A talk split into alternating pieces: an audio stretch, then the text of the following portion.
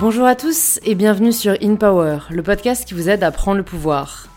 On se retrouve aujourd'hui pour le petit extrait qui annonce l'épisode de la semaine. Je reçois Gaspard G, que vous connaissez peut-être de ses réseaux sociaux éponymes sur Instagram et sur YouTube.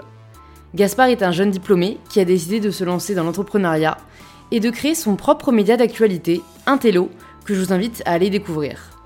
On a abordé de nombreux sujets à cœur ouvert dans cette conversation, notamment celui des relations et des relations toxiques dans notre entourage, je vous partage notre réflexion à ce sujet, qui est assez représentative du ton de l'épisode qui sort demain, afin de voir si celui-ci vous plaît et si vous souhaitez écouter l'intégralité de notre conversation qui sortira demain.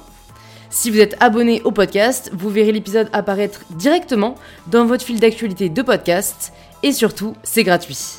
Je vous souhaite une bonne écoute et je vous dis à demain pour un tout nouvel épisode d'InPower.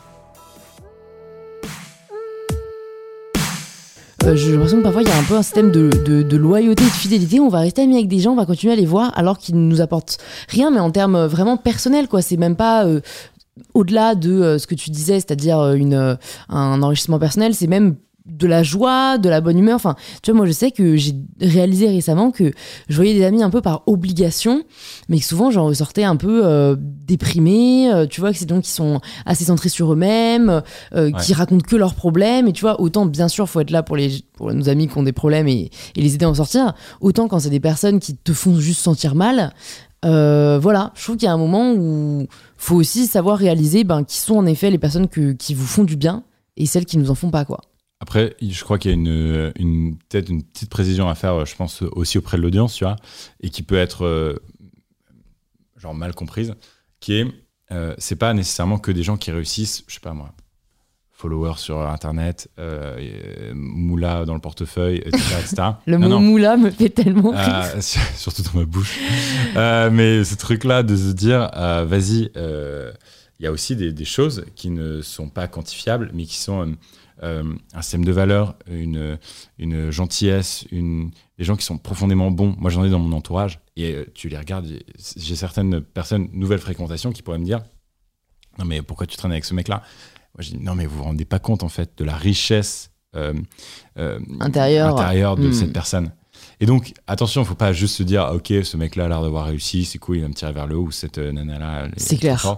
Non, non, il y a aussi ce truc où qu'est-ce que vaut vraiment c'est clair. Non, mais moi, vraiment, ce que j'essaie de toujours me, me fier maintenant à cette notion un peu d'énergie, c'est euh, après avoir vu quelqu'un, comment je me sens. Tu vois, vraiment, est-ce que euh, je me sens bien, j'ai partagé un moment, euh, un bon moment, j'ai enfin, tu vois, j'ai envie de revoir la personne, je sens qu'elle m'apporte quelque chose, et comme tu dis, que ce soit quantifiable ou non. Et des personnes où, en fait, tu te rends compte que c'était juste une obligation et que tu ne te sens pas d'arrêter de les voir, quoi. Et ça, je pense que il faut, euh, même si c'est difficile, réussir à se défaire des, des on dit, des je fais ça parce que sinon on va penser que.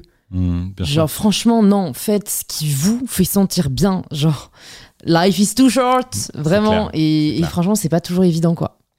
Ah non, mais t'as raison, je te rejoins totalement là-dessus. Sur ce fait de euh, se dire vraiment, euh, la vie peut s'arrêter demain. Et d'ailleurs, je pense que, tu vois, genre, je suis en train de préparer une vidéo où j'ai rencontré des, des, des, jeunes de moins de 25 ans qui se sont bougés. Et euh, chez chacun d'entre eux, il y a un espèce de euh, momentum, un truc très précis, euh, mm. qui est, comme on dirait, allez, dernier anglicisme, life, life changing, tu vois, et ce truc de dire. Je parierais pas que ce soit le dernier, moi. Mais, et, et, vraiment, et les mecs ou les filles qui, que j'interroge ont, ont, tous un moment eu un espèce de déclencheur et qui est, bah voilà, la vie est courte, j'ai un proche qui a disparu, j'ai un truc, un machin. Euh, il m'est arrivé une merde. Et euh, de se dire, ok, maintenant c'est bon, on arrête de procrastiner. À la fin de la journée, il faut que je sois content d'avoir. Euh, moi, je mm. fonctionne beaucoup comme ça aussi, tu vois. de se dire, ok, qu'est-ce que j'ai fait aujourd'hui? J'ai fait ça, ça, ça. J'ai amélioré ma condition pour tac, tac, tac.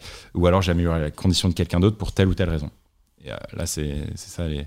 Mm. Achievements. Ouais, c'est ça qui te, qui te drive au quotidien. on va arrêter là. là, ça va être imblairable. Non, non. donc, ouais, toi, ce qui, ce qui te motive, c'est de te dire j'ai pu faire quelque chose aujourd'hui qui a du sens. Voilà, absolument. Mm. La quête de sens, constante. Mm.